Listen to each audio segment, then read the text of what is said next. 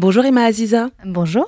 Alors vous, vous êtes hydrologue, docteur de l'école de mines à Paris et spécialiste de l'adaptation climatique. Alors si aujourd'hui on est ensemble, c'est pour parler de l'eau et savoir que c'est une ressource qui est à préserver, tout en sachant que bah, cet été on a été marqué par euh, ces feux de forêt euh, innombrables, ces vagues de chaleur, euh, cette sécheresse. Et récemment aussi, il y a le record de jours sans pluie hein, qui a été tristement battu, donc 32 jours sans pluie. Et lors de vos interventions, j'ai pu voir que, enfin que vous rappelez en tout cas que 2022 a été une année assez particulière. Pourquoi? Alors c'est une année particulière parce que pour la première fois, on n'a pas eu de pluie pendant l'hiver.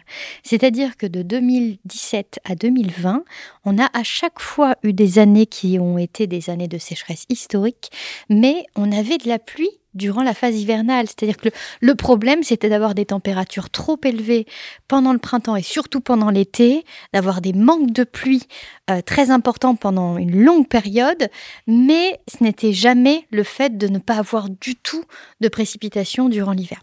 Et en fait, ce qui se passe, c'est qu'une nappe phréatique, elle se remplit de manière intelligente pendant une période.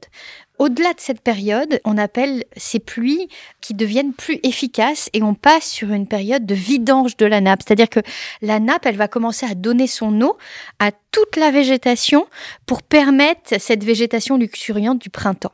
Et donc, en fait, cette eau, elle est complètement pompée à l'échelle globale. Et donc, c'est pour ça qu'on a vraiment des, des débits qui baissent. En fait, on a un niveau de la nappe qui diminue. Donc, c'est ce qui fait que cette année a été complètement hors norme. C'est que là, on n'avait déjà pas d'eau alors qu'on a eu des températures historiquement élevées. Et bien justement, ça me fait penser à un bulletin du, Bureau des recherches géologiques et minières qui a justement, bah, dans son dernier bulletin de mars, dit que le niveau euh, des nappes phréatiques reste sous les normales avec 80% des niveaux modérément bas à très bas, euh, une situation qui s'est dégradée donc du fait de l'absence de précipitations donc euh, en février.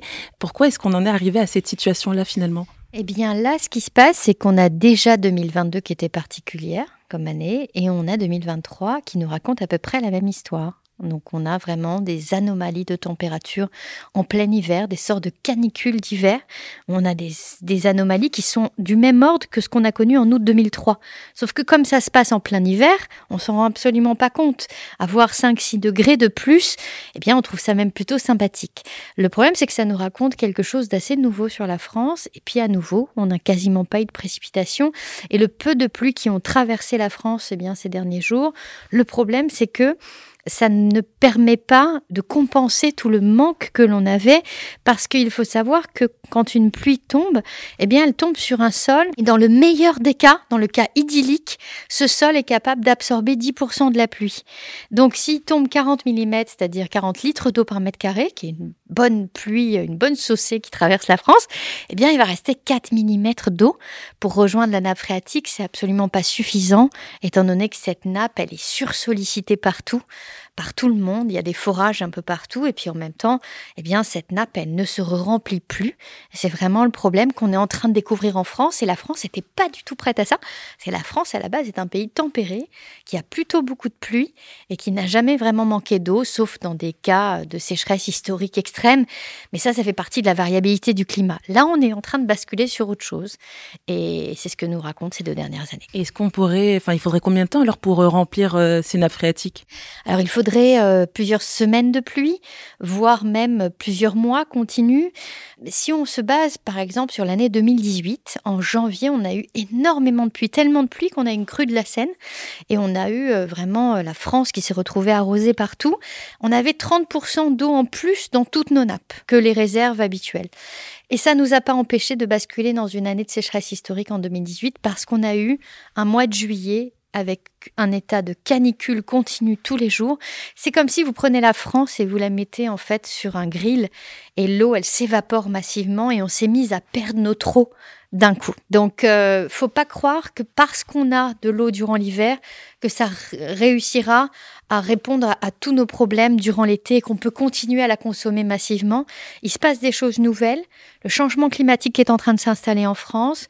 La France est le pays qui se réchauffe le plus vite dans le monde aujourd'hui, 20% plus rapidement que le reste du monde, 50% plus vite que ce qui était prévu dans les modèles. Il faut intégrer cette nouvelle donne parce qu'on en a besoin et on a besoin de se préparer à quelque chose d'absolument inconnu.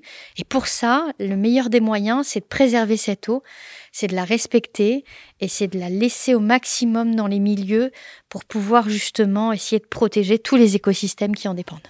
Ben alors comment fait-on? Alors peut-être déjà à notre échelle en tant que citoyen, comment est-ce qu'on peut faire pour préserver euh, cette eau? Alors on peut la préserver à différents niveaux. On doit la préserver bien sûr dans nos robinets. On peut mettre des mousseurs dans nos douches. On peut mettre des réducteurs de débit euh, dans nos toilettes. Euh, on n'est pas obligé d'acheter des systèmes trop complexes. Il suffit de mettre un, une brique euh, ou une bouteille d'eau. Des fois, ça suffit pour ne pas avoir re-remplir la chasse d'eau et perdre beaucoup d'eau potable pour nos toilettes. donc il existe quand même pas mal de solutions à l'échelle individuelle. Après, il y a l'autre consommation qu'on regarde moins. C'est la consommation qui se cache derrière notre assiette. Une kilocalorie euh, demande à peu près un litre d'eau. Si en moyenne on mange 2000 à 3000 kilocalories par jour, bah, c'est 3000 litres d'eau qui se cachent derrière notre assiette. Et souvent, c'est de l'eau qui a été consommée ailleurs. Donc de l'eau qu'on ne voit pas, de l'eau qu'on importe à travers nos aliments. Et là encore, eh bien, on a une responsabilité sur ce que l'on prône et sur ce à quoi on participe dans ce monde. Et c'est pareil pour nos fringues, donc euh, nos habits euh, derrière aujourd'hui. À l'époque, il y a encore une décennie, on avait euh, deux collections d'habits euh, par an. Euh, cette année, enfin chaque année, là, on en a 52 à peu près. Eh bien, c'est autant de champs de coton qui ont besoin de beaucoup de chaleur, de beaucoup d'eau, qui parfois sont dans des zones où il n'y a pas de pluie et où on est en train de pomper dans toutes les nappes phréatiques au détriment des populations qui vivent sur place pour assouvir une soif, une économie, un rendement, une croissance qui nous mène devant un mur, en fait, tout simplement. Et est-ce que, face quand même à tous ces constats que vous faites, est-ce que vous avez une once d'optimisme? Alors, j'ai toujours de l'optimisme parce que sinon, on n'avancerait pas. Et d'ailleurs, souvent, je vois des jeunes qui sont dans l'éco-anxiété. Il y en a beaucoup plus qu'on imagine hein, à l'échelle mondiale, mais même à l'échelle locale. on voit que beaucoup de gens se posent des questions sur leur avenir euh, tout ça leur fait peur, ils sont pas capables de gérer émotionnellement. Et j'ai envie de leur dire que bien sûr qu'il y a de l'ombre partout sur Terre, on a des guerres, on a des, euh, on a des choses qui dépassent l'entendement. Bien sûr qu'il y a encore des millions de personnes qui euh, n'ont pas ce niveau de conscience de la protection planétaire, mais je crois vraiment que ce qui est essentiel, c'est de ne pas leur donner notre sourire. C'est-à-dire que si on leur donne notre sourire et qu'on leur donne notre joie de vivre et qu'on bascule dans un état d'anxiété, de, voire même de dépression, eh bien, c'est pas comme ça qu'on réussira à résoudre les choses. Et je crois qu'on, même si on n'est pas beaucoup, on est de plus en plus et on doit maintenant essayer de prôner un autre modèle, changer notre assiette, comprendre qu'à un moment donné, euh, avoir 26 couches de pesticides sur un légume, il y a quelque chose qui n'est pas normal. Et pour nous, et pour notre santé, pour tout ce que ça inclut dedans, pour la terre qui a fabriqué ce légume, pour derrière la, la planète qui derrière essaye de supporter un système à bout de souffle. Et on est tous responsables à travers nos consommations. On doit apprendre à consommer différemment, mieux, et essayer d'agir à notre échelle, et surtout pas se dire oui, mais regarde, l'autre ne fait rien. Je pense qu'en fait, on aura toujours quelqu'un qui fera rien mais au moins on pourra se regarder dans la glace et on pourra continuer à avancer avec le sourire. Et je remercie Emma Aziza, hydrologue spécialiste de l'adaptation climatique, d'avoir pris le temps de répondre à mes questions pour RZN Radio.